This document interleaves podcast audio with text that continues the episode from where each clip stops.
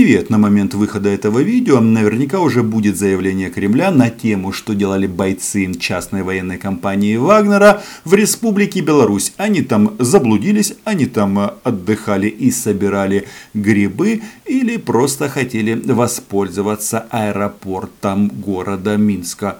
Может быть, скажут просто, их там нет.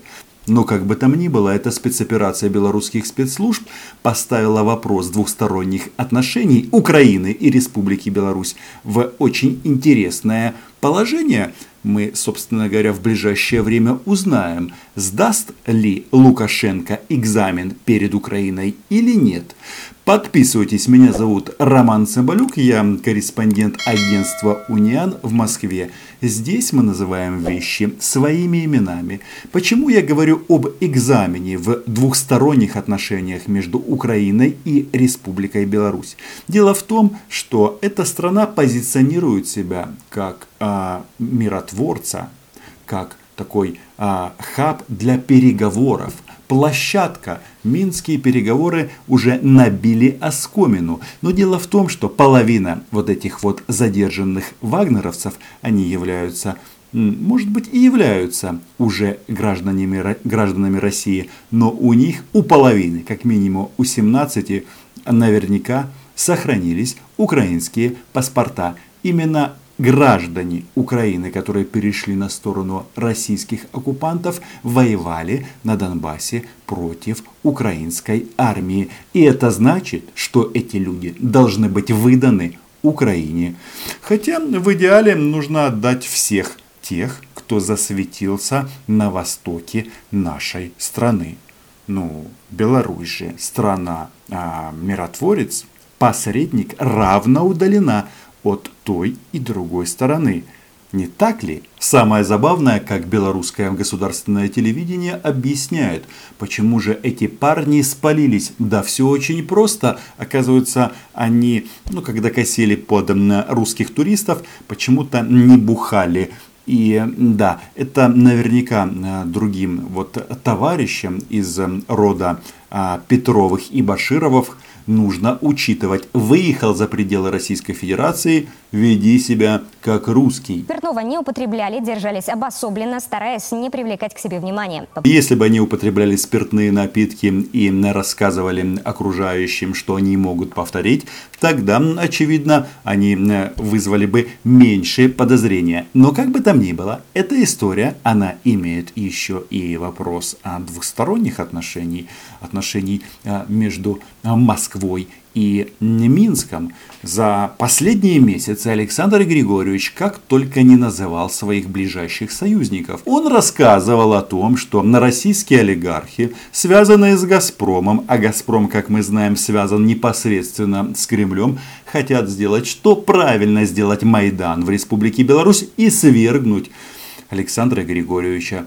Не хотелось бы, да, ну, мы как бы просто против российского вмешательства, если белорусы хотят другого президента, пусть выбирают. Хотя, ну, слово выбирают в таких таких странах с такими режимами, оно, конечно, а, явно лишнее. В любом случае, есть несколько вариантов, зачем этих парней отправили в Республику Беларусь. Российские сливные бачки уже заявили, что, мол, Минск это хаб для того, чтобы перебрасывать российских боевиков в а, страны Африки и там, где ведет э, боевые действия Российская Федерация. Мол, там с коронавирусом все проще. Лукашенко сказал не болеть, никто и не болеет, хотя сам он, как выяснилось, переболел. Но не суть. Получается, что они ну просто проезжали. Они даже не заблудились. Это такие себе туристы, да? Но в этой схеме есть какой-то, как мне кажется, изъян. Зачем перебрасывать российских боевиков сначала в Минск, а потом в другие страны Африки? Что, можно подумать, там летают масса самолетов в этом направлении? По-моему, это очередная российская отмазка. Потому что если им нужно поставить боевиков, допустим, в Сирию или в Ливию, то э, в любом э, случае это легче всего сделать российскими воен, военными бортами, которые как минимум в Сирию летают очень и очень часто для обслуживания военной группировки на Российской Федерации. И э, с этими военными грузами можно отправить и это, это живое. Э, ну, в общем, этих э, товарищей, которые туда отправляются своим ходом, а обратно уже как, как получится. Тут важно отметить, что все говорят ЧВК Вагнер, ЧВК Вагнер, частная военная компания. Но на самом-то деле никаких частных военных компаний нет. Де юра их нет, де факто есть. Возникает вопрос, кто за ними стоит. А все очень просто. Это просто отдано из подразделений российских спецслужб, скорее всего, а, Главного управления разведки. Ну, по крайней мере, так многие пишут в средствах массовой информации. Но а, это сути не меняет. Возможно, они в эту организацию, в это подразделение на российской армии набирают людей по каким-то другим условиям. Ну, мол, у них там не будет пенсии, там еще чего-то, они не числятся официально в российской армии. Но какая разница тем странам, куда они поедут? Они же поедут а, убивать, выполняя приказы российского военного командования. А российское военное командование, оно подчиняется кому? правильно, российскому президенту.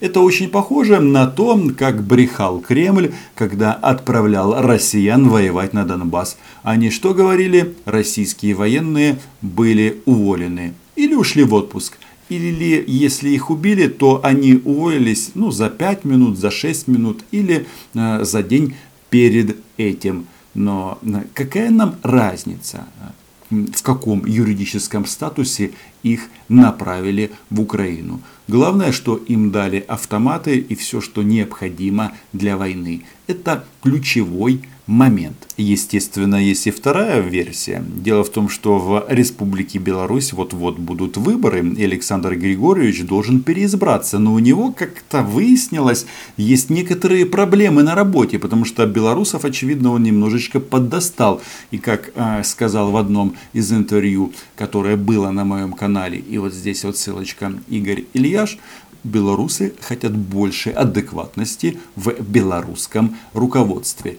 И вот здесь может быть разыграна очень интересная комбинация, что, мол, этих парней отправили для того, чтобы Александр Григорьевич мог показать своим избирателям, белорусам, смотрите, вон супостат, зубы скалит, вот уже сюда и отправляют на боевиков. Кто-то скажет, что они без оружия, что они еще не успели никого убить, а, но, знаете, а, в случае чего а, это оружие и амуницию мне кажется, им могут выдать. А, вопрос. А это была договоренность между Путиным и Лукашенко, чтобы таким образом Александр Григорьевич мог как бы выступить защитником нации или это уже Владимир Владимирович а, думает, что вот если будут массовые беспорядки в Минске, тогда можно будет этих архаровцев использовать для того, чтобы они громче всех орали «Путин, веди войска!